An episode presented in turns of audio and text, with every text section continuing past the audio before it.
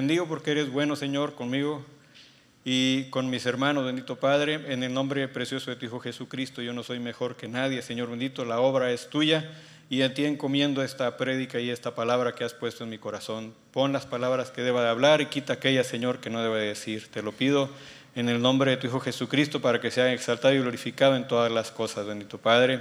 Amén. Bueno, este, el tema que el Señor puso el día de hoy para hablar, para compartir, es vivir en la palabra. Eh, empiezo con unas preguntas eh, y es para, en especial tal vez sea para las personas que tienen poco, por lo que se está comentando, eh, que es importante atender a las personas bien cuando vienen a Cristo porque se, eh, tiene un nuevo nacimiento cuando las personas conocen y aceptan al Señor Jesucristo en su corazón. Entonces, de la misma manera que un recién nacido en lo natural nace y depende de que otras personas le cuiden, de la misma manera una persona recién convertida al Señor necesita y necesita que sea atendida. Sí queda claro ese punto, ¿verdad? Eh, la pregunta primera es, eh, ¿conoces a Jesús? ¿Sí?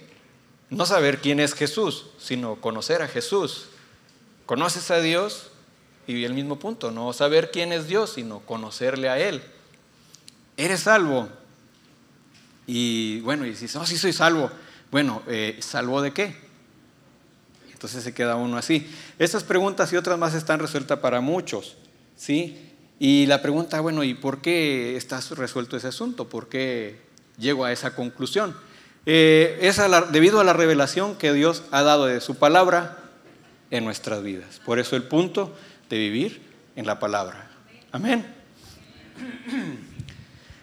Eh, eh, Fabricio, si me puedes apoyar con el primer pasaje que es, si vamos a Juan 1, Vamos a ver quién es la palabra.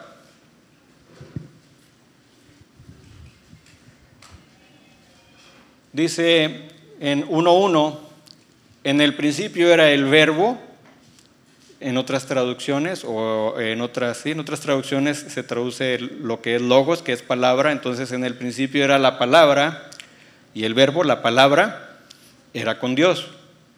Y el verbo, la palabra, era Dios.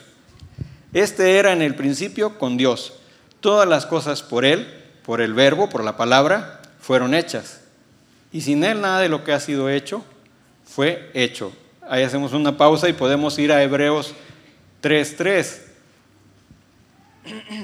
Y antes de eso, recordemos en Génesis, qué es lo que menciona la palabra. Dice, en el principio creó Dios los cielos y la tierra.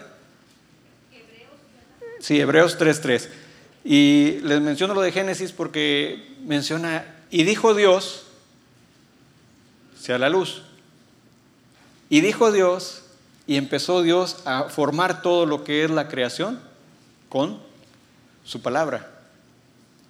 Todo el Señor lo creó con su palabra, a excepción de un solo ser, en el cual metió sus manos y lo formó del polvo y le dio de su aliento de vida, que es el hombre, que somos nosotros. Amén.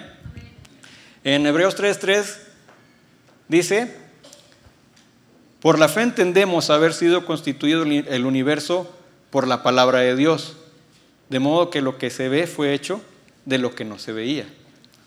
Entonces estamos viendo que es la palabra por medio de cual fue hecho todo. Regresamos otra vez a eh, Juan 1,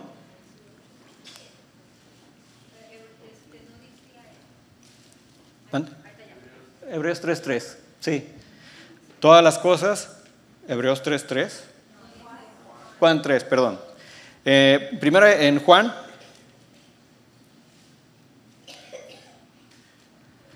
En Juan 1 nos quedamos en el verso 3. Eh, todas las cosas por Él fueron hechas y sin Él nada de lo que ha sido fue hecho. El 4, en Él estaba la vida y la vida era la luz de los hombres. La luz en las tinieblas resplandece y las tinieblas no prevalecieron contra ella. Habla a una paréntesis de un hombre enviado de Dios, el cual se llamaba Juan. Este vino por testimonio para que diese testimonio de la luz, a fin de que todos creyesen por él. No era él la luz, sino para que diese testimonio de la luz. Aquella luz verdadera que alumbra a todo hombre venía a este mundo. En el mundo estaba y por el mundo fue hecho, pero el mundo no le conoció. A lo suyo vino y a los suyos no le recibieron. Mas a los que le recibieron, a los que creen en su nombre, les dio potestad de ser hechos hijos de Dios, los cuales no son engendrados de sangre, ni de voluntad de carne, ni, ni de voluntad de varón, sino de Dios. 14 dice, y aquel verbo fue hecho carne, tomó un cuerpo mortal y habitó entre nosotros y vimos su gloria, gloria como del unigénito del Padre, lleno de gracia y de verdad. Entonces estamos viendo que esta palabra por medio de la cual Dios creó todas las cosas, ¿quién es? Jesucristo. Jesucristo es la palabra de Dios, lo hemos escuchado. Dice que cuando venga en el Apocalipsis, en la revelación del final de los tiempos, va a venir un jinete en un caballo blanco y va a traer eh, escrito eh, el verbo de Dios. O sea, Él es la palabra de Dios. ¿Sí? Amén. Él tomó un cuerpo mortal para perfeccionarnos. Hebreos 10, de 5 del 8 al 10 y el 14 menciona eso. El Señor Jesucristo tuvo que tomar un cuerpo. Dice en el 5, por lo cual entrando en el mundo dice, sacrificio y ofrenda no quisiste, más me preparaste cuerpo. Aquí está hablando el Señor Jesucristo. Fue una profecía dada eh, en un salmo diciendo primero sacrificio y ofrenda y holocaustos y expiaciones por el pecado no quisiste, ni te agradaron, las cuales cosas se ofrecen según la ley. En el 9 dice, y diciendo luego, he aquí vengo, oh Dios, para hacer tu voluntad. Sí recuerda muy bien cuál era lo que tenía el Señor Jesucristo bien metido en, en su intención de siempre querer hacer, la voluntad de Dios. Él siempre quería hacer la voluntad de Dios. Amén. Dice en esa voluntad somos santificados mediante qué? La ofrenda del cuerpo de Jesucristo. Ve que era necesario que el Señor Jesucristo, que la palabra de Dios tomara un cuerpo para que nosotros por medio de él fuéramos santificados. ¿Sí? Entonces, eh, regresamos otra vez a Juan, eh, Juan 1, 18. 17 y 18 dice,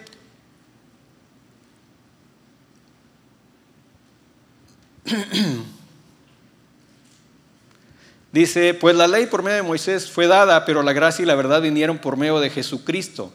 Él es el verbo, Él es la palabra. Y en el 18, a Dios nadie le vio jamás. Si alguien nos pregunta a nosotros si hemos visto a Dios, pues la verdad mentiríamos si dijéramos que lo hicimos. No podemos verle. Dios es espíritu. Y dice la palabra que de cierto no verá hombre a Dios y vivirá. Pero para eso está Jesucristo, es la, imagen visible del Dios que es invisible. Amén. Dice, a Dios nadie le vio jamás, el unigénito Hijo que está en el seno del Padre, Él le ha dado a conocer. Amén. Intrínsecamente, el Señor Jesucristo es la palabra de Dios y Él vino y en los evangelios narra todo lo que la palabra, todo lo que el Señor hizo. Pero también podemos entender que la palabra de Dios es toda la escritura contenida en este libro. Entonces, todo esto nos revela Jesucristo, todo esto nos revela a Dios. ¿Sí? Con esto abrimos. Amén. Eh, la base del creyente en todo tiempo deberían ser las siguientes. Pongo tres este, partes. Lectura y meditación de la palabra, oración y ayuno y comunión con los hermanos. ¿Sí? No podemos meditar en algo que no hemos conocido, que no hemos visto, escuchado, leído. No podemos meditar en algo así. Si nosotros este, meditamos en algo es porque tal vez, no sé, pensemos, eh, veo un amanecer, veo las nubes y todo, y empieza uno a pensar, bueno, y el, sol, y cómo sale, y, o sea, se da cuenta que no puede meditar uno en otra cosa que no le ha metido aquí al cerebro, a la mente, a la información. No podemos meditar en otra cosa. Eh, si así fuera, pues estaríamos, este, tenemos que eh, meditar en lo que Él dice y no en lo que nosotros pensamos que dice. ¿Sí queda claro ese punto? Es meditar lo que Él dice y no lo que yo pienso que Él dice, sin tener una certeza siquiera. Es, es estar tomando ideas prestadas. Eso también pues, sería en cierta manera humanismo, porque es lo que yo creo que es bueno, lo que yo creo que es, pero no sé si realmente Dios así dice que es. Amén. En Josué 1.8, Josué 1.8 menciona, ese es un versículo que incluso hasta los, bueno, los jóvenes de ahorita ya ellos este, le estuvieron en ese campo de verano de entrena para ganar. ¿Alguien sí se acuerda de los jóvenes de Josué 1.8? Que dice, nunca se apartará de tu boca este libro de la ley, sino que de día y de noche, ¿qué vas a hacer? Meditarás en él, para que guardes y hagas conforme a todo lo que en él está escrito, porque entonces harás prosperar tu camino y todo te saldrá bien. Serás prosperado, serás prosperado. Sí, tal vez al día de hoy se puede llamar éxito, pero prosperidad es algo muy diferente, es algo de que viene del corazón de Dios. Todo lo que tu mano ponga va a funcionar. ¿Queda clara esa idea? Voy a hacer esto y va, a hacerse. Voy a estudiar y me va a ir bien. ¿Sí? ¿Por qué? Porque Dios da promesas en su palabra. Y acabamos de cantar varias veces que Él es fiel. Amén. Él es fiel. Pero viene el punto que nunca se apartará de tu boca. Con eso arranca este libro de la ley. Necesitamos conocer qué es lo que Dios dice para poder meditar en lo que Él dice. Amén. No podemos tener una oración o un ayuno eficiente o eficaz si no conocemos lo que sí podemos pedir, lo que no debemos pedir, lo que Dios prometió hacer y en qué condiciones lo prometió hacer. ¿Queda claro? Porque todos tenemos una muy buena intención y Dios es bueno. Dios es bueno, amén. Sí, pero dentro de esa bondad no nos da lo que nos va a estorbar aunque nosotros se lo pidamos de rodillas llorando. Y cuidado, si el Señor dice, ya me tiene hasta aquí, adelante, experimenta qué es lo que estás queriendo. ¿Sí? Porque entonces vamos a tener problemas. Recordemos el pueblo que se quejó de el maná y el Señor le envió codornices. Dice que de tal modo que se llenaban montones y pues bueno, yo no me he tocado comer carne de codorniz, pero se dice que es una carne muy, este, muy, muy sabrosa, muy rica. Dice que apenas tenían la carne en sus dientes y empezó a morir gente, porque no era el corazón de Dios. Entonces tengamos cuidado con lo que pedimos y nos aferramos en pedir. Vamos a buscar qué es lo que Él quiere. Hay un, verso, un versículo que es bien conocido entre los cristianos. Deleítate en el Señor y Él concederá las peticiones de tu corazón. Ah, yo me voy a deleitar en el Señor y Él me va a conceder. Sí, pero a veces estamos equivocados porque primero queremos que Él nos conceda.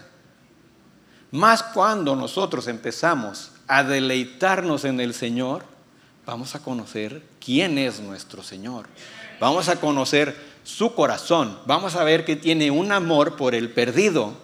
Vamos a ver que tiene misericordia para los hermanos vamos a ver que Él ama de una manera diferente a lo que nosotros tenemos entendido por amor. ¿Sí? Vamos a ver que Él tiene un propósito para nosotros. Si tú estás aquí el día de hoy por primera vez, quiero decirte que no es casualidad.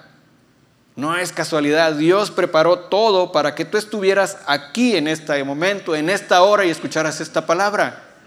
En Dios no hay casualidades, Dios tiene propósitos para la vida de cada uno de nosotros. Jóvenes, si alguien o alguna vez en tu cabeza ha venido una idea de que qué estoy yo haciendo aquí y no entiendo y no comprendo, pues no, no, entiendo a mis papás, no me entienden ellos a mí, no comprendo cómo está el mundo y ni, el mundo a mí, etc. Sabe de antemano que tú no eres un error ni una equivocación. Dios tiene un propósito y un plan para tu vida. Pero es el propósito y el plan de Dios. Entonces lo que debemos de buscar con todo el corazón es ver cuál es ese plan, ver cuál es esa voluntad. El Señor Jesucristo Siendo Dios, deja a un lado ser Dios, desciende, toma un cuerpo mortal y lo que aquí busca con todo el corazón es buscar agradar a Dios, desear hacer la voluntad de Dios. Si Él es nuestro ejemplo, ¿por qué nosotros habremos de hacer cosas distintas? ¿Por qué nosotros vamos a hacer lo que nosotros querramos? Ahorita voy a tocar ese punto. Lo que sí dice Dios en primera de Juan 5, 14 y 15 es esto, acerca de la oración. ¿Sí? Y esta es la confianza que tenemos en Él. Que si pedimos alguna cosa conforme a su voluntad, Él nos oye. Y si sabemos que Él nos oye en cualquier cosa que pidamos, sabemos que tenemos las peticiones que le hayamos hecho. Aprendamos a discernir lo que estamos pidiendo. Si lo que estamos pidiendo es porque yo lo quiero o es porque Él nos puso que esa es su voluntad. Amén.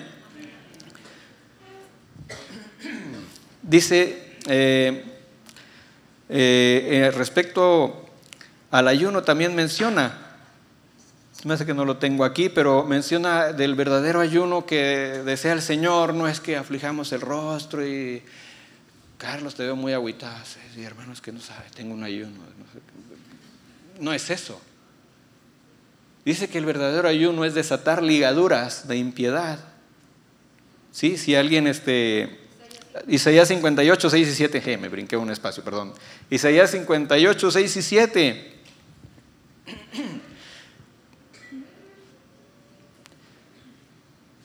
Dice, ¿no es más bien el ayuno que yo escogí, está hablando el Señor, desatar las ligaduras de impiedad, soltar las cargas de opresión y dejar ir libres a los quebrantados y que rompan todo yugo? Ese es el verdadero ayuno. En el 7, no es que partas tu pan con el hambriento y a los pobres y errantes albergues en casa, que cuando veas al desnudo lo cubras y no, y no te escondas de tu hermano. Amén. Eso es un ayuno. Cuando estemos ayunando, que estemos ayunando, Señor, este, revélame, muéstrame, y hay cosas que tengas que quitar de mí, quítalas. Sí, hay pecados ocultos que tenemos. Sí, sí sabemos que tenemos pecados ocultos. Que hay muchas cosas que hacemos y que no nos damos cuenta que están mal. Y hay muchas cosas que están en nuestro corazón, pero hasta el momento en que llega la situación nos damos cuenta de que pues estamos haciendo algo equivocado. Bueno, para eso también es el ayuno, Señor, revela y saca todo lo que tengas que sacar. El ejemplo que dan acerca de cómo el Señor purifica el oro, ¿cuál es? Que lo mete al fuego. ¿Y qué pasa cuando se mete al fuego un metal precioso o cualquier metal? Los que conocen de metalúrgica dicen que sale la escoria. ¿Han escuchado ese término? Eres una escoria. Bueno, es lo que nos sirve. Pero eso no aplica a nosotros. Amén. Este, y en verdad se lo digo. Sale la escoria y se quita. Entonces a veces el Señor tiene que ponernos en situaciones en las cuales tengamos que ayunar porque no entendemos qué es lo que está pasando, pero lo que sí está pasando es que el Señor nos está metiendo en un proceso en el cual está limpiando y purificando nuestro corazón, corazón perdón, y sacando la escoria. Amén. Bueno, eh, si, si, no tenemos eso así, este, nuestra oración o nuestro ayuno pudiera ser incluso no agradable para nuestro Señor. Cuando el mismo Señor llama eh, incienso a las, oraciones de, a las oraciones de los santos, en Apocalipsis 5, 8, y hay otra parte, parece que es en el 8, pero tomé esta, en Apocalipsis 5, 8, nuestras oraciones deben ser incienso. ¿Qué es el incienso? Es algo, un aroma agradable. Ese es un aroma agradable. Dice y cuando hubo tomado el libro, los cuatro seres vivientes y los veinticuatro ancianos se postraron delante del Cordero.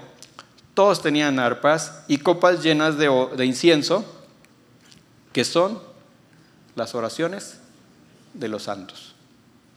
Cuando oremos, busquemos orar conforme a la voluntad de Dios para que nuestra oración sea como incienso, o no como incienso, que sea incienso delante del Señor.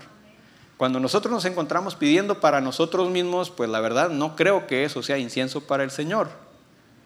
Sí me explico, que estamos aferrados y entercados en algo que no es la voluntad de Dios. Por eso pidamos al Señor y busquemos al Señor qué va a ser su voluntad. Voy para allá. Eh, por esas situaciones tal vez no tendríamos respuesta, eso nos conduciría a un desencanto, una frustración, dejaríamos de orar, dejaríamos de ayunar porque no estamos encontrando las respuestas que yo quiero ver. Amén. Y pues nos podemos enfriar, nos podemos ir. ¿Sí? El Señor va a responder la oración porque dice, lo vamos a pedir conforme a su voluntad. ¿Qué pasa si yo no sé cómo hacer? Señor, yo pongo en tus manos esto, lo que tal vez lo que yo quiero lo pongo en tus manos. El Señor Jesucristo lo hizo en Getsemaní. Si puede pasar de mí esta copa, que pase, pero que no se haga mi voluntad, sino la tuya. En ese mismo sentido, Señor, venimos con Él. Yo te pido esto, yo quisiera esto, pero que no se haga lo que yo quiero, que se haga lo que tú quieres. Cuando ponemos eso en manos de Dios y vamos, seguimos caminando y nos damos cuenta de que no se dio el asunto como yo quería, ¿en qué vamos a descansar? En que se hizo la voluntad de Dios. Porque dice que si pedimos conforme a su voluntad, Él oye. Y si Él oye, Él responde. Amén. Bueno, entonces, entro al otro punto, al tercer punto. No podemos tener una comunión entre hermanos con base a afinidades. ¿Por qué? Porque si somos afines, entonces es un club social, deportivo, cultural, eh, filosófico, el que quieras. Va a ser un club social porque ah, él es de mí, es, así como yo, me junto con él. Él no, pues bueno, sí lo saludo, Dios lo bendiga, pero, pero no. Sí queda claro el punto. No es así, él sí le va a mi equipo, yo sí me junto con él, porque y dicen tantas cosas de los equipos de fútbol, que la cruz que me tocó cargar, o la cruz que yo tengo, no sé qué, y al volar como águilas, etcétera, etcétera, etcétera, etcétera, que no vienen a, acaso. ¿Sí? Que si es de un partido político, que si piensa como yo, que si es rico, que si es pobre. En el Señor todos somos ricos. Al pobre el Señor le da el ánimo, el pobre es rico en fe. Y el rico, al rico le advierte bastantes veces, no pongas tus confianza en las riquezas porque le salen águilas, alas como lo de águila y se van, son inciertas. Sean ricas en buenas obras. Es lo que dice la escritura. Por eso es el punto de conocer lo que la escritura dice acerca de, no lo que yo quiero pensar acerca de lo que Dios parece que dice. ¿Sí? Eh, Gálatas 3, 25 al 28 menciona cómo es, cómo debiera ser o cómo somos delante de Dios. ¿Sí?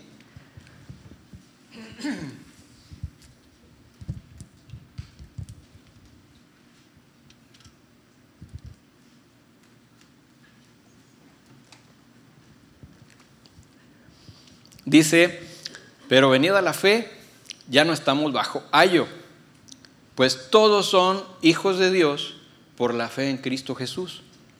Dice todos son hijos de Dios. Está hablando de los redimidos, no está hablando en general de la humanidad, está hablando de los redimidos. Porque todos los que habéis sido bautizados en Cristo, de Cristo, están revestidos. Los que se vayan a bautizar y que tengan en su corazón el deseo de bautizarse, escuchen. Todos los que han sido bautizados en Cristo, de Cristo están revestidos. Y el 28 es el punto que quiero así medular. Ya no hay judío ni griego, ni esclavo, ni libre, ni varón, ni mujer, porque todos ustedes son uno en Cristo Jesús.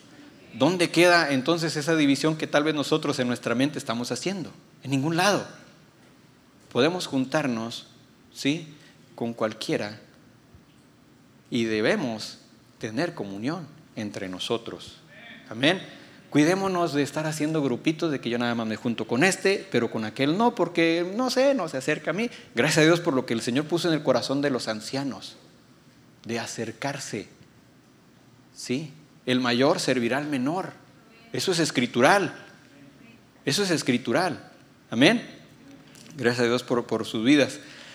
En Colosenses 3, 9, 11, bueno, 3, 3 este, 11, para ir al punto, eh, también menciona lo mismo.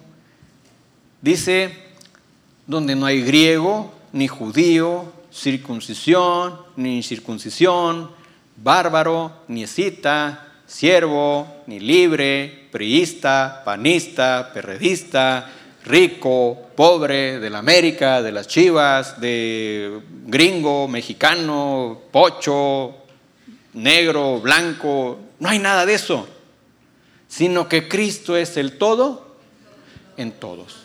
Amén. Entonces podemos ver por qué la comunión debe ser como Dios dice. ¿Sí? Yo le animo que en los próximos días busque a alguien con que no, que tenemos aquí los años de la vida y con quien no haya platicado, con quien no haya convivido. En verdad le animo. Va a ser enriquecido y va a enriquecer usted. Amén. Bueno, entonces, aparte acordémonos que el Señor, la oración del Señor era que todos nosotros fuéramos uno, así como Él y el Padre son unos. ¿Para qué? Para que el mundo vea y crea que Él es Dios. ¿Sí? Amén. Bueno, de estos tres, lo que a mí el Señor me puso en mi corazón, el animar y exhortar, es a al primer punto, de lo que es la lectura y la meditación, de lo que es la oración y el ayuno, y de lo que es la comunión de los hermanos, el punto al que el Señor me, me puso así fuego era eh, la lectura y la meditación de la palabra. Esa es la base de todo crecimiento en el Señor. ¿Por qué lo afirmo? ¿Por qué lo digo? Vamos a ver. No es posible comenzar un camino si no hay indicaciones claras y precisas de a dónde necesitamos ir. No puede alguien decir, este, voy a ir para Matamoros y en vez de agarrar para acá, si es para acá, ¿verdad? ¿Sí? Se arrancan allá para el Cuerudo o para allá, no sé, bueno, ya nomás es la otra salida que queda. Se arrancan para allá y, oye, espérate, no, es que es para allá. No, no, es que yo sé que es, creo que es por acá y me han dicho y no, no, no. Vas a tener que tener indicaciones. ¿Sí? A través de la lectura de la palabra, que es vital para nosotros, vamos a poder conocer la voluntad de Dios. Si alguien quiere conocer la voluntad de Dios, primero lea la palabra. Habla sobre temas muy diversos, habla sobre muchos temas muy puntuales, ¿sí? Y ahí lo que usted va a entender y a comprender es lo que Dios dice acerca de lo que en verdad es. Así como les mencioné los otros puntos, por eso me apoyo en la escritura, porque todo tiene que ser en base a lo que Dios dice no lo que yo me imagino y supongo que es correcto y que es bueno. Amén. Romanos 12.2, de esa, si tuvieras la traducción viviente,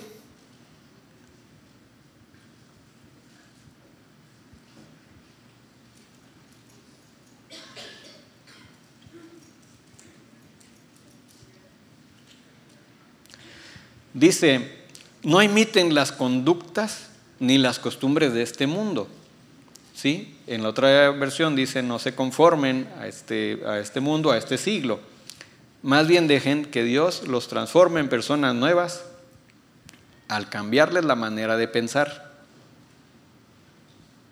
Nos va, a transformar al cambiar la manera de pensar, amén.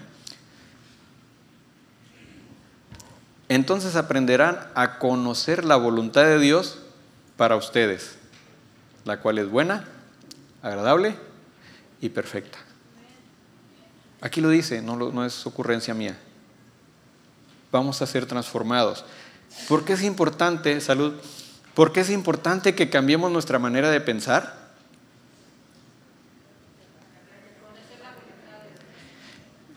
Hay un punto muy, muy así medular. Antes de conocer a Dios, éramos enemigos de Dios en nuestra mente. Eh, en Colosenses 1, 20 eh, al 23, eh, sí, del 20 al 23. Colosenses 1 del 20.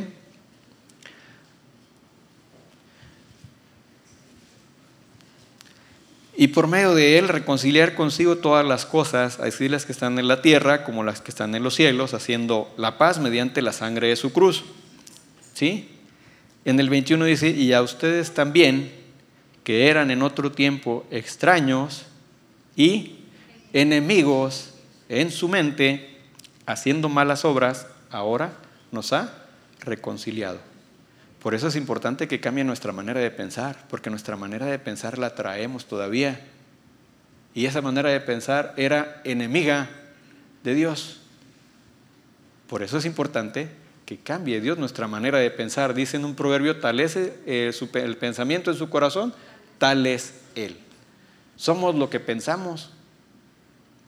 Somos lo que pensamos. Simple. Si una persona no, le ha tocado ver a esas personas que se creen así y todo le sale, y hasta dice, oye, ¿cómo le hace este? Pero, pero todo le sale. Yo tengo uno. sí, yo voy a estar y voy a llegar a tal, y voy a estar acá. Y llega. Sí. ¿Por qué? Porque en él no hay pensamiento pequeño. ¿Sí? Y le ha tocado ver personas que no se quieren, ay, es que no voy a dar un paso, porque es que se me hace que a lo mejor no me va a salir las cosas y por eso no dan ni siquiera el paso. Son como piensan. ¿Sí? Son como piensan. Entonces, por eso es importante ese cambio de en la mente. Eh, ¿Cómo vamos a cambiar nuestra manera de pensar? Eh, en el punto eh, en el Colosenses este 1.21 dice que Él nos ha reconciliado. Necesitamos saber que Él nos ha reconciliado. ¿Sabe por qué muchas personas no se acercan a Dios? Y no nos acercábamos a Dios porque creíamos que casi que nos fulminaba el momento de entrar aquí a, la puerta. ¿Sí? Hay otros que dicen, no, si entro yo y se cae la iglesia, pues no, la iglesia es columna y baluarte de la verdad, eso no la, no la va a destruir nadie. Pero eh, si entra el punto en que cuando a una persona le dices que Dios le ha reconciliado y que ha pasado por alto sus pecados, ah, ¿de verdad? ¿Ya no tengo yo cuenta pendiente? Porque sí, sí sabe que Cristo murió por todos los hombres, no nada más porque los, los que son salvos, Él murió por todos los hombres. Que les sea revelado a unos sí y a otros no, esa es otra cosa. Pero Cristo murió por todos. Entonces cualquiera que pase cerca de usted, él, por él también murió el Señor. Por él también pagó un precio. Porque luego de repente nos, agarramos a ser medio arrogantes espirituales. No, él es un perdido, es un extraviado. Pues sí, como lo éramos nosotros y alguien tuvo misericordia de nosotros y estuvo orando a Dios por nosotros y clamando a Dios por nosotros hasta que nuestra vida fue tocada por el Señor. Amén. ¿Y cuántos de nosotros en verdad éramos renuentes, sí, a conocer de Dios? Pero bueno, el punto es, dice en el, Colosenses 1:21, y a ustedes también que eran en otro tiempo extraños y enemigos en su mente, haciendo malas obras, ahora los ha reconciliado.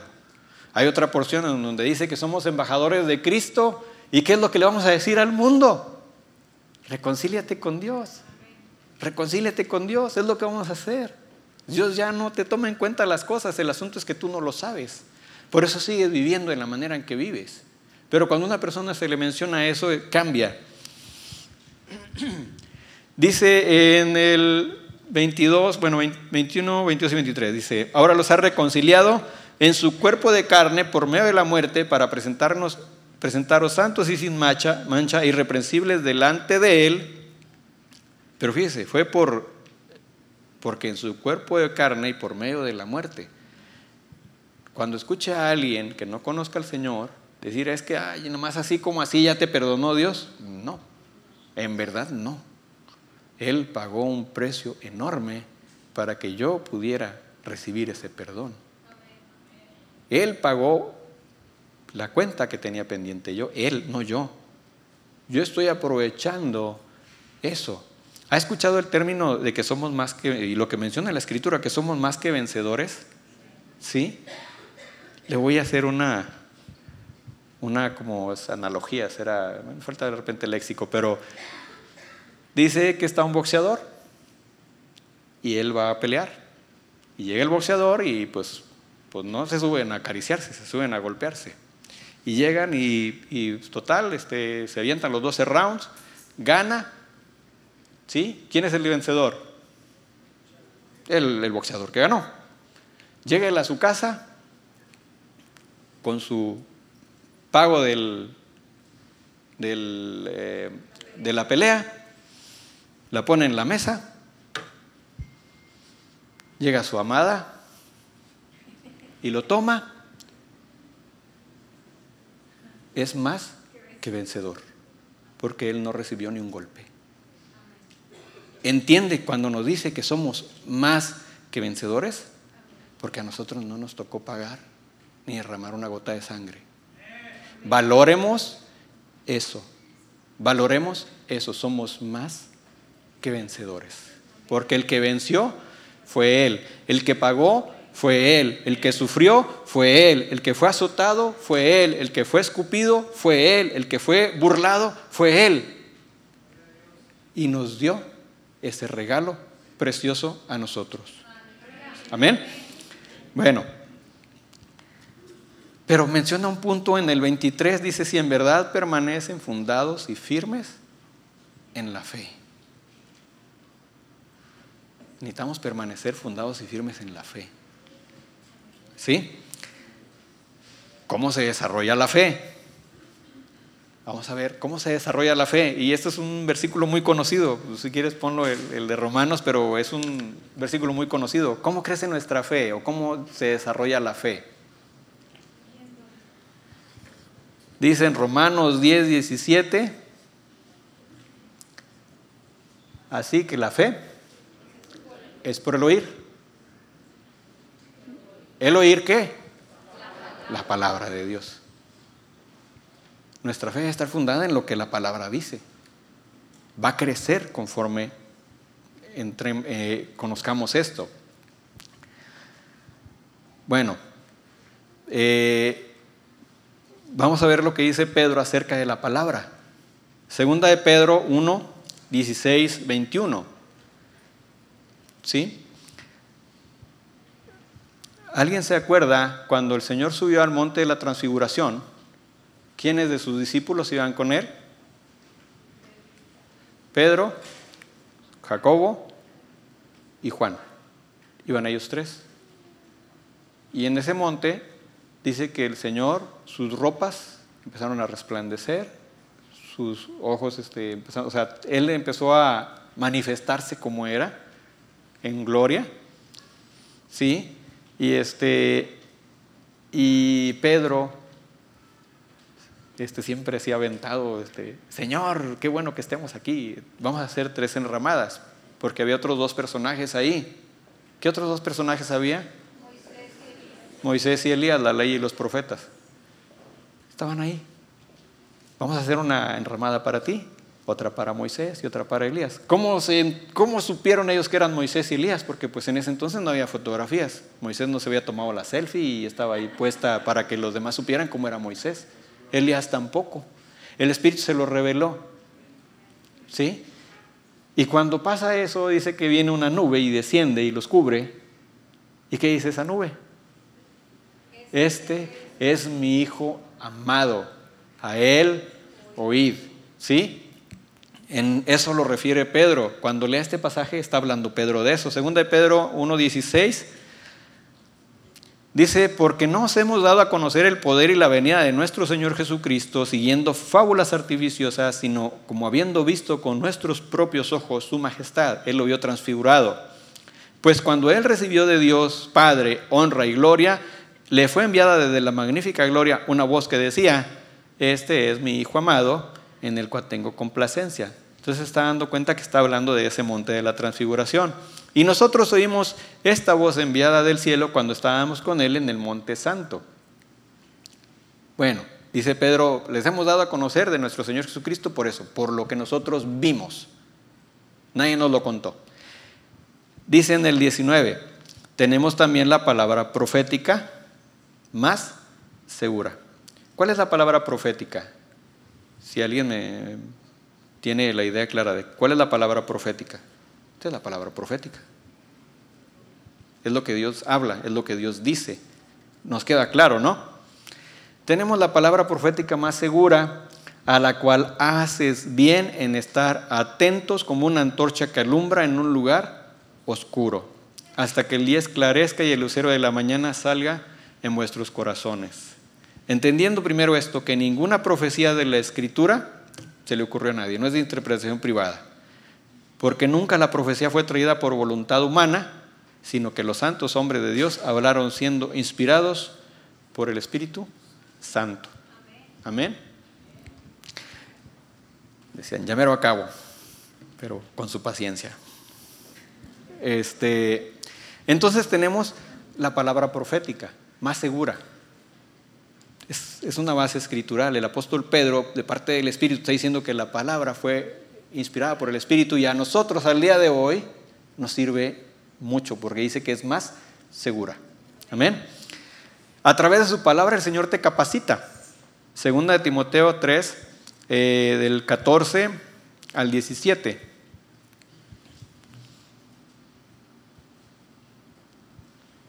Aquí habla acerca de algo que va este, aquí eh, sobreentendido, pero es necesario que nosotros padres lo atendamos. Dice en el 14, pero persiste tú en lo que has aprendido y te persuadiste sabiendo de quién has aprendido y que desde la niñez has sabido las sagradas escrituras. Pausa. ¿Usted ha visto un niño de 5, 6, 7 años él agarrar solo la Biblia? ¿A quién le corresponde enseñarle a ese niño? Ve que va implícito. Eh, las cuales te pueden hacer sabio para la salvación por la fe que es en Cristo Jesús. Y entonces habla este, este pasaje conocidísimo. Toda la escritura es inspirada por Dios y es útil para enseñar, redarguir, corregir y para instruir en justicia. ¿Para qué? A fin de que el hombre de Dios sea perfecto, enteramente preparado para toda buena obra. ¿Quieres hacer buenas obras? Pues conoce primeramente qué es. Nos va a enseñar. Y fíjense cómo lleva un proceso. Padres, atendamos lo que aquí dice. Nos va a enseñar primero ¿Cuántos de nosotros padres estamos regañando primero a nuestros hijos antes de siquiera haberle explicado cómo funcionan las cosas? ¿Qué es lo que esperamos? Eso es un error bien común. Yo lo, yo lo he este, tenido y yo a veces este, le pido perdón a mis hijos. Porque no sé cuántos de ustedes dan por un hecho de que él ya debe de saber cosas que nosotros en, el mismo, en la misma edad de ellos batallábamos. Y pensábamos, o sea, se nos olvida que pasamos por ahí y que batallamos nosotros. ¿sí? Y cometemos esa situación de estarle diciendo, es que, este, ¿cómo que no sabes esto? Pues a lo mejor si el, más vivaracho dice, pues es que no me has enseñado. ¿Sí? Los que no se van a quedar callados. Pero eso es así. Entonces es enseñar primero. Luego después es redarguir. Redarguir es mostrar que estás en un error. ¿Sí? Es mostrar, no es este, andarle gritoneando ni mucho menos. No, es, eh, eso, no es, eso no es así. Corregir y después ya es instruir. Entonces, este, el Señor a través de su palabra hace todo esto, nos enseña, nos muestra las cosas. Cuando ya nos muestra algo y seguimos de tercos haciendo algo que no está bien, nos redarguye. ¿Quiere saber cómo el Espíritu Santo está en usted? Algo bien tangible, bien palpable. Eh, a lo mejor los jóvenes batallan porque no sé si son de cuna cristiana sobre todo, pero los que ya recorrimos en el mundo, cuando hacías cosas que estaban mal, ¿te apuraba? ¿Te mortificaba? ¿Se te iba el sueño? ¿No comías? ¿Estabas con la cosa? Es que, hijo, le hice algo que estaba mal. ¿Nos justificábamos? No, es que no, hasta nos enorgullecíamos de que le habíamos hecho tal, tal o cual cosa a alguien. Pero el día de hoy que estamos en el Señor, ¿Qué pasa si le tratas mal a alguien? Sea cristiano o no. ¿Qué pasa cuando tratas mal a alguien? ¿Cómo estás? Es el espíritu el que viene y está. Eso no está bien, y eso no está bien, y eso no está bien. Y no es para condenación. Atentos, no es para condenación. La tristeza que produce el mundo es para, es este, tristeza que te conduce a la muerte, ya te cortas, ya te cuelgas, ya te hace un balazo, eso sí, pero la tristeza que viene de parte del Espíritu es para que te arrepientas. Y de esa dice, no hay que arrepentirse. De esa tristeza no hay que arrepentirse, porque es para salvación. ¿Sí? Viene en Corintios. Entonces, jóvenes, sobre todo los jóvenes, los jóvenes el día de hoy son muy atacados en su mente cuando hagas algo que está equivocado, ¿sí? Pon atención a la palabra que te lleva a arrepentirte y no a la que te lleva a destruirte. Jóvenes, jóvenes, ¿sí? Y uno que otro grande. Este, bueno, solamente la palabra, solamente la palabra es con lo que podemos empezar, ¿sí? El Señor Jesucristo es la palabra. ¿Necesitamos a Jesús? Hay una, hay una, frase que dicen mucho en las películas gringas, necesitamos a Jesús. Cuando hay un problemón que no saben qué arreglar, dicen ellos, necesitamos a Jesús. Sí, necesitamos a Jesús. Cada día de nuestra vida necesitamos a Jesús. Entonces, si necesitamos a Jesús, necesitamos la palabra. Cada día de nuestra vida. Amén. Cristo le dio testimonio y autoridad, o dio testimonio y autoridad de la palabra al citarle repetidas ocasiones. ¿Sí ha notado que el Señor Jesucristo citó la palabra, que hasta en ese entonces era el Antiguo Testamento, porque no estaba escrito todavía ni los Evangelios ni el Nuevo? Sí, decía dejar al hombre a su padre y a su madre y se unir a su mujer. Viene en Génesis. Dice, no les era dada señal más que la de Jonás. ¿De qué libro está hablando? De Jonás. Dice, misericordia quiere y no sacrificio. Está hablando de Oseas. ¿Sí? Eh, le dijo acerca de Juan, este es Elías el que había de venir.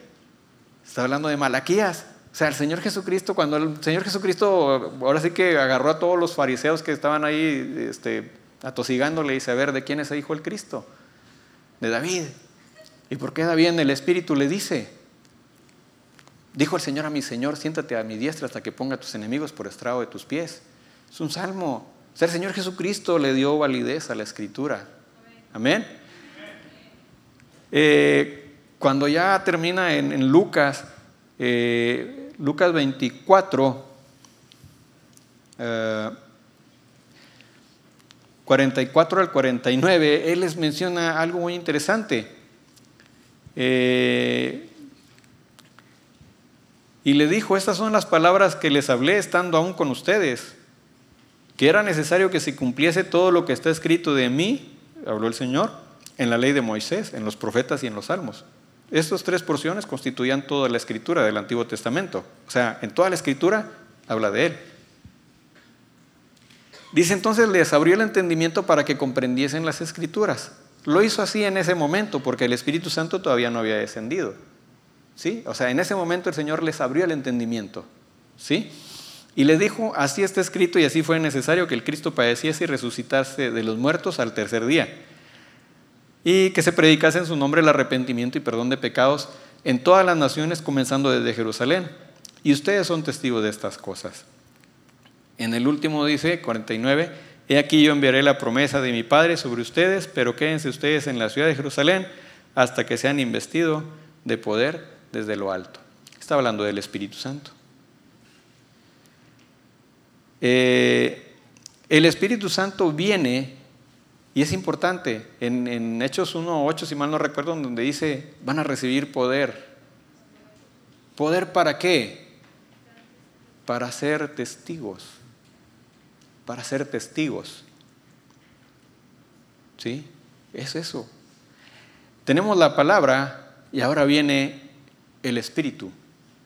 ¿Cuántos de nosotros antes de conocer al Señor Jesucristo no entendíamos ni J por mucho que le leyéramos? No le entendíamos, no comprendíamos, estábamos así velado. Mas al día de hoy,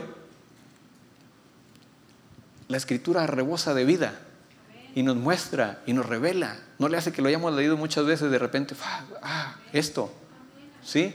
Por el Espíritu Santo. Eh, tener al Espíritu Santo nos ayuda en que nos dirige, pero aquí entro, me regreso otra vez al punto de la voluntad. Sabes que entre todas las cosas que el Señor transforma en nuestras vidas, hay una que la deja intacta ¿Sabes cuál es? Es tu voluntad y mi voluntad. Esa queda intacta. Tú puedes hacer lo que quieres. Que tal vez no es correcto hacer lo que uno quiera, pero uno puede decidir. Por eso el Espíritu Santo nos guía.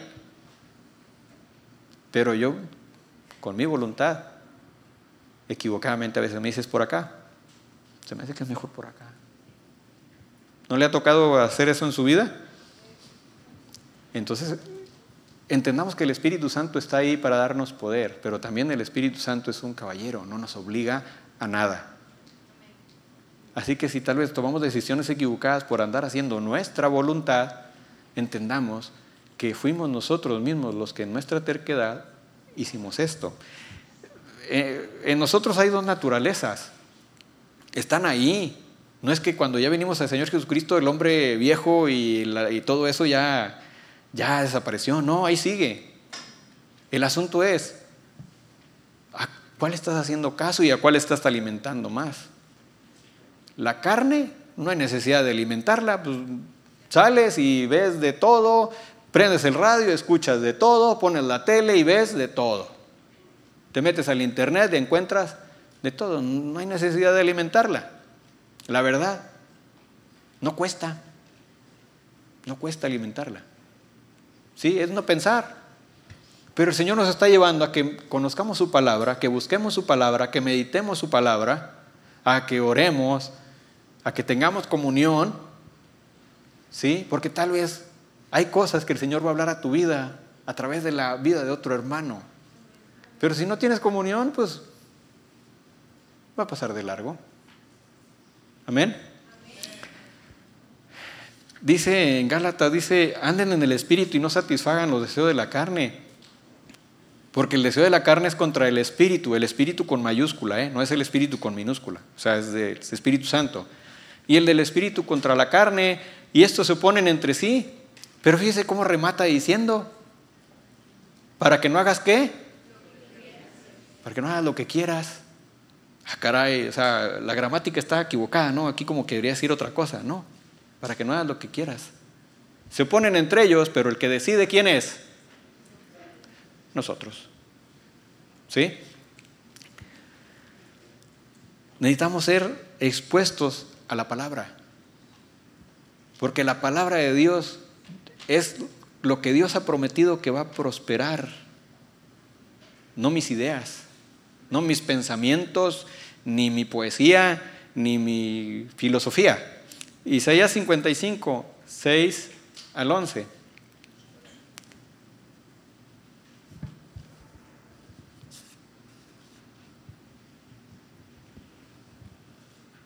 Dice, buscad a Jehová mientras pueda ser hallado, llamadle en tanto que está cercano.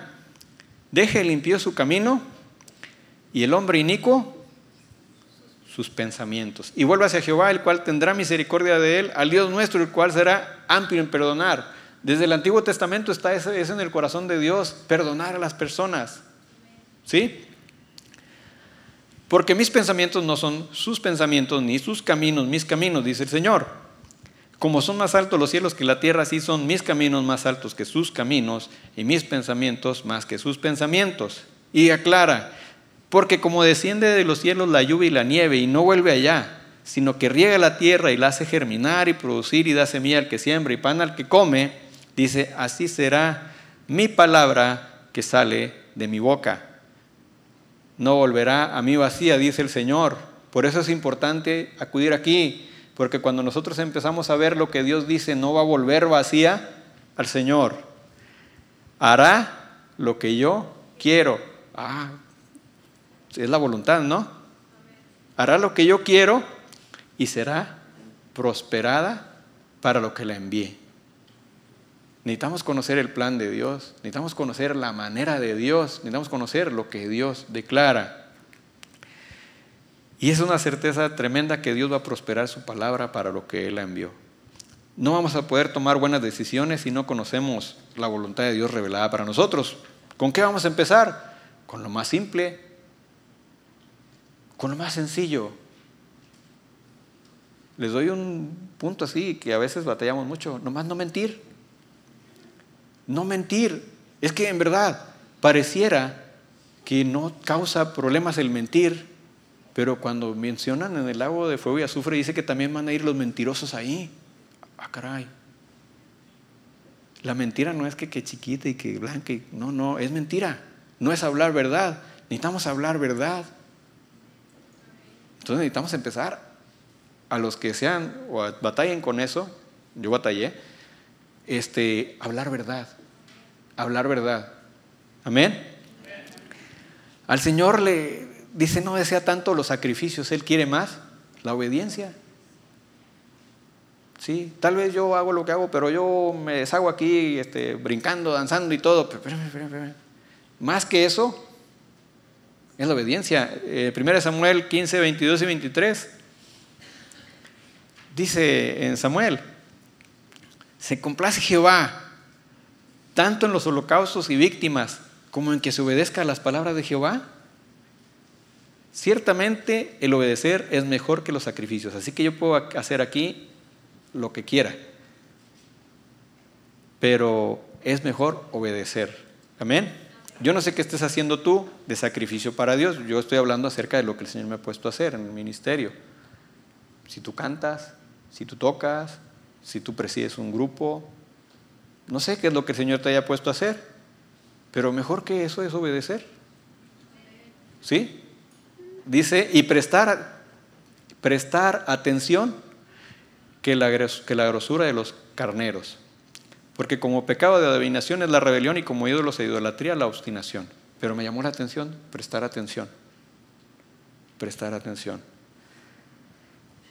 En el Salmo 123, 2, dice algo bien interesante.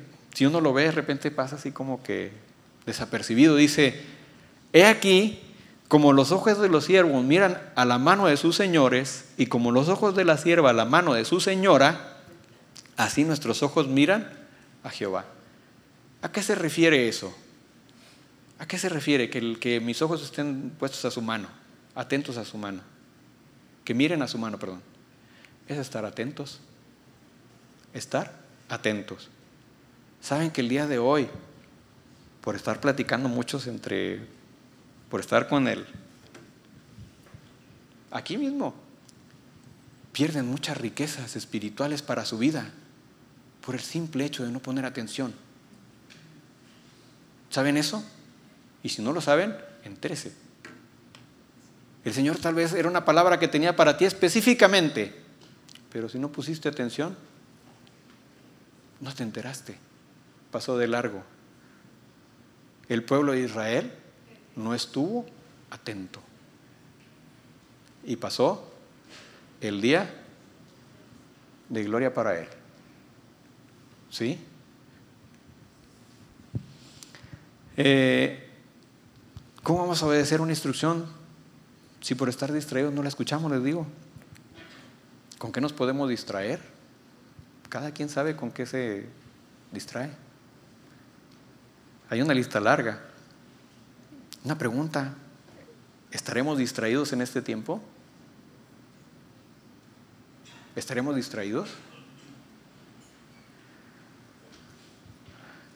No vamos a conocer lo que Dios nos ha dado de herencia si jamás abrimos su palabra para buscar esa riqueza y declarada. había un relato de un hombre que compró un terreno. Lo compró así, este, sí, yo te lo compro, no sé qué más. No fue a verlo, hasta después invito a un amigo, vente, vamos a, ver la propiedad que compré. Y él quería plantar, sembrar, y se da cuenta que era un, terreno pedregoso hasta decir ya no. Hombre, mira, qué mala inversión hice. Esto no me va a dar nada, son puras piedras. Y agarra una y le va a tirar y le detiene la mano al otro, espérate eh, este es un topacio. ¿Lo sabías? No. Y ese es un amatista o un carbunclo. Entonces empieza a decirle, no, aquí tienes muchas piedras preciosas, nada más que no las sabes distinguir, no las has visto. De la misma manera nosotros también, si no venimos aquí, aquí hay mucha riqueza contenida, pero si no abrimos sus hojas y la leemos, ahí se quedan no pasan. Riqueza contenida. ¿Sí? Eh, hemos escuchado eh, cuando menciona que el Señor nos da espíritu de, sabiduría, y de revelación en el conocimiento de Él, que alumbre nuestros ojos en un entendimiento para que sepamos cuál la esperanza a la que Él nos ha llamado y las riquezas de la gloria de su herencia en los santos. Aquí a lo mejor entra el punto que como no le vemos un signo de pesos o una cosa así, pero son riquezas de otro tipo las que el Señor nos ha dado. ¿Sí? Es, este, es en verdad tremendo.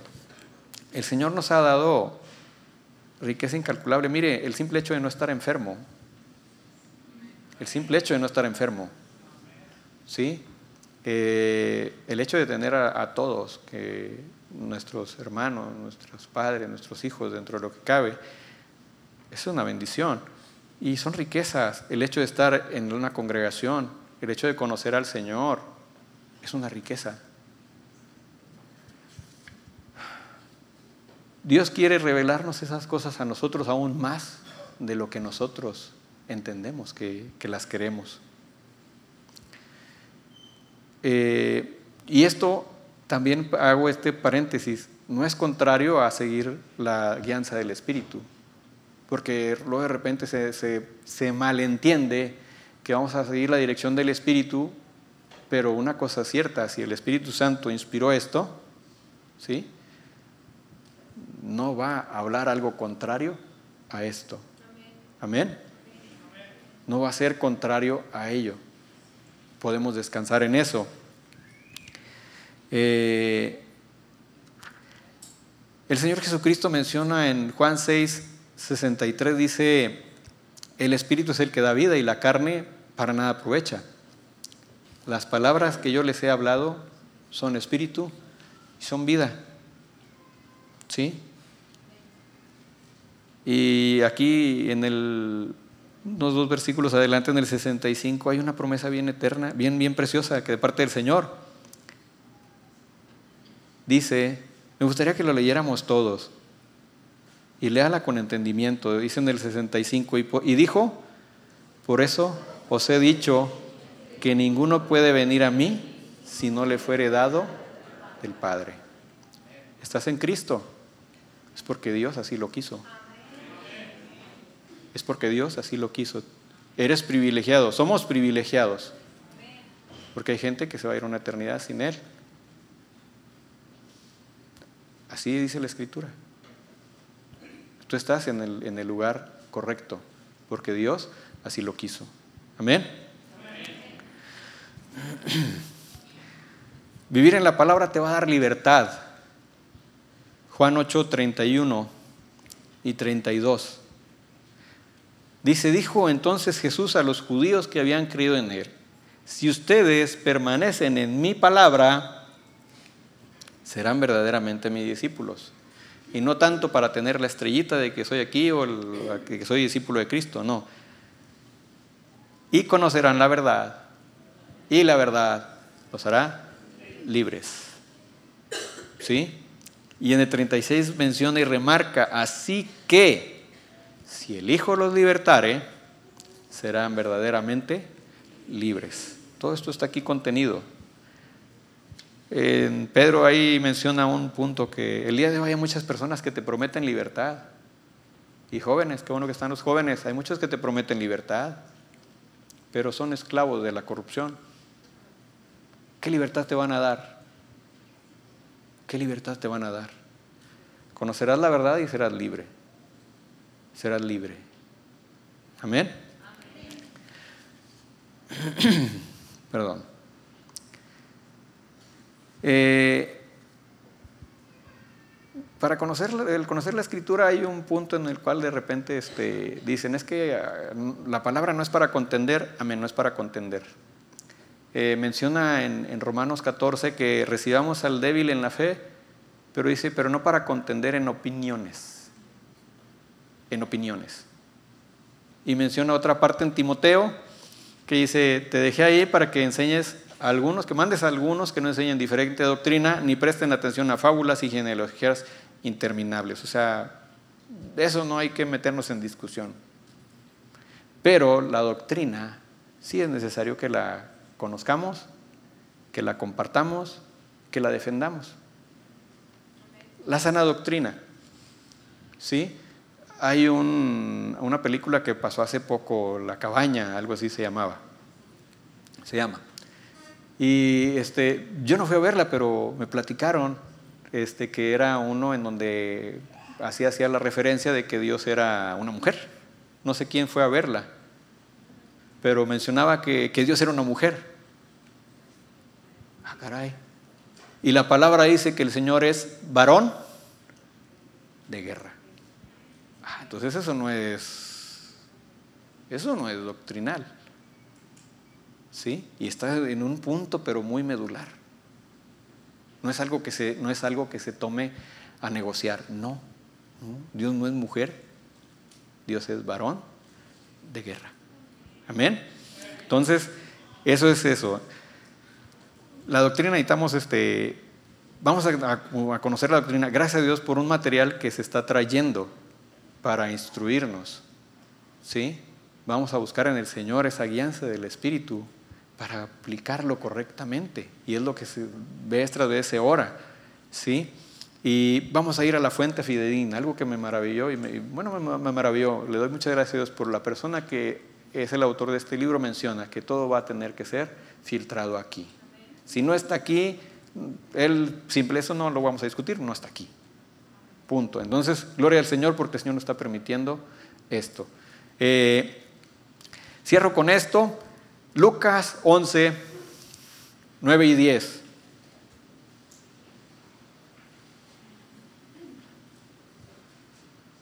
Dice el Señor, y yo os digo, pedid y se os dará Buscad y hallaréis, llamad y se os abrirá. Porque todo aquel que pide, recibe. El que busca, halla. Y el que llama, se le abrirá.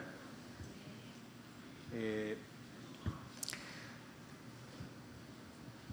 ¿Quieres más del Señor? ¿Quieres más de su palabra? ¿Quieres más de su, de su revelación? ¿Qué dice? pide, busca, llama. Amén. Entonces, este, vamos a orar. Señor bendito, te doy a ti toda la gloria y toda la honra, Padre, porque tú, bendito Señor, te revelas a nuestras vidas, Padre, porque tú, Señor bendito, nos has dejado tu santa palabra para poder, Señor bendito, ser instruidos por ti que es lumbrera, Señor, lámpara a nuestros pies y lumbrera en nuestro camino, bendito Señor. Que es tu palabra la que nos lava, Señor. Que es tu palabra, Señor, la que nos purifica para presentarnos delante de ti. Que es tu palabra la que transforma nuestros corazones y nuestras vidas, Señor, con la guianza de tu Espíritu Santo. Que es tu Espíritu Santo, Señor, el que habla a nuestros corazones, bendito Rey, cuando meditamos en ti, bendito Padre. Te bendecimos, Señor, y pongo en tus manos, Señor, la vida de aquellos, Señor, que en su corazón tienen el buscar más de ti, el pedir más de ti, Señor, y el llamar más, Señor, a tu puerta, bendito Rey. Te pido que tú prosperes todas estas cosas, Padre. En el nombre precioso y poderoso de tu Hijo Jesucristo, te lo pido, bendito Señor. Amén. Algo último, y no menos importante, si hay alguien de aquí, que no ha rendido su vida al señorío de Cristo, por mucho que pida y por mucho que busque, no va a comprender porque el Espíritu Santo es dado cuando uno abre su corazón al Señor. Entonces, si hay alguien que no ha tomado esa decisión de, de seguir al Señor Jesucristo, de rendirle su vida, me gustaría que se pusiera de pie, quisiéramos orar por Él. Quisiéramos orar por Él si quiere recibir este regalo, si quiere conocer estas verdades, si quiere crecer en esto. Yo le animaría a que se pusiera de pie, por favor.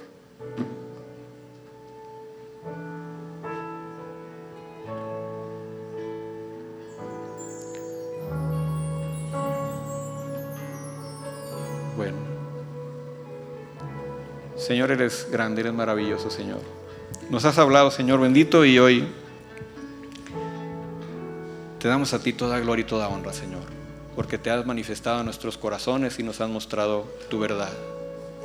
Hoy podemos cantarte, alabarte y adorarte, Señor, porque tú, Señor bendito, has mostrado el gran amor para nuestras vidas. Nos has dado tu Espíritu Santo para guiarnos. Todavía no has terminado con nosotros, bendito Rey. Estamos en un proceso, bendito Padre, y te pedimos que, Señor, no nos dejes. Te pedimos que nos guardes, Señor, de nuestra propia voluntad. Revélate a nosotros cada vez más, Señor. En el nombre de tu Hijo Jesucristo. Amén.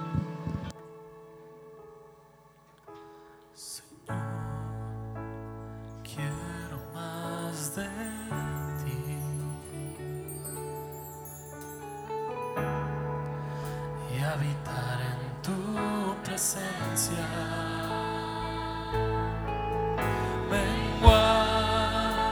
Para que crezcas tú y cada día ser más como tú. Señor,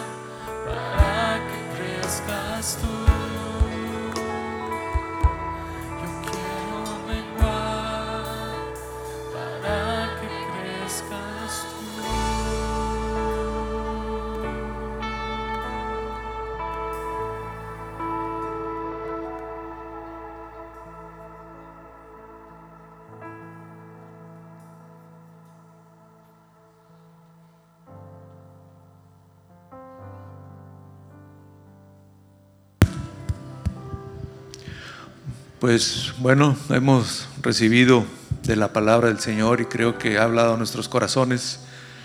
Y una parte muy importante que es eh, la palabra viva de nuestro Señor a través de Jesucristo. Dice que su palabra penetra y parte los pensamientos del corazón y del espíritu.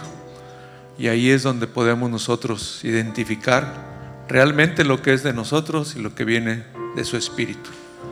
La palabra, como bien decía Carlos, es confirmada por el espíritu y da testimonio el espíritu de quién es nuestro Señor Jesús para cada uno de nosotros. Que tengan una excelente semana. El Señor bendice sus vidas y bueno, los que les hemos hecho la invitación de bautizos y cursos, les invitamos por favor que se acerquen ahorita al final. Muchas bendiciones.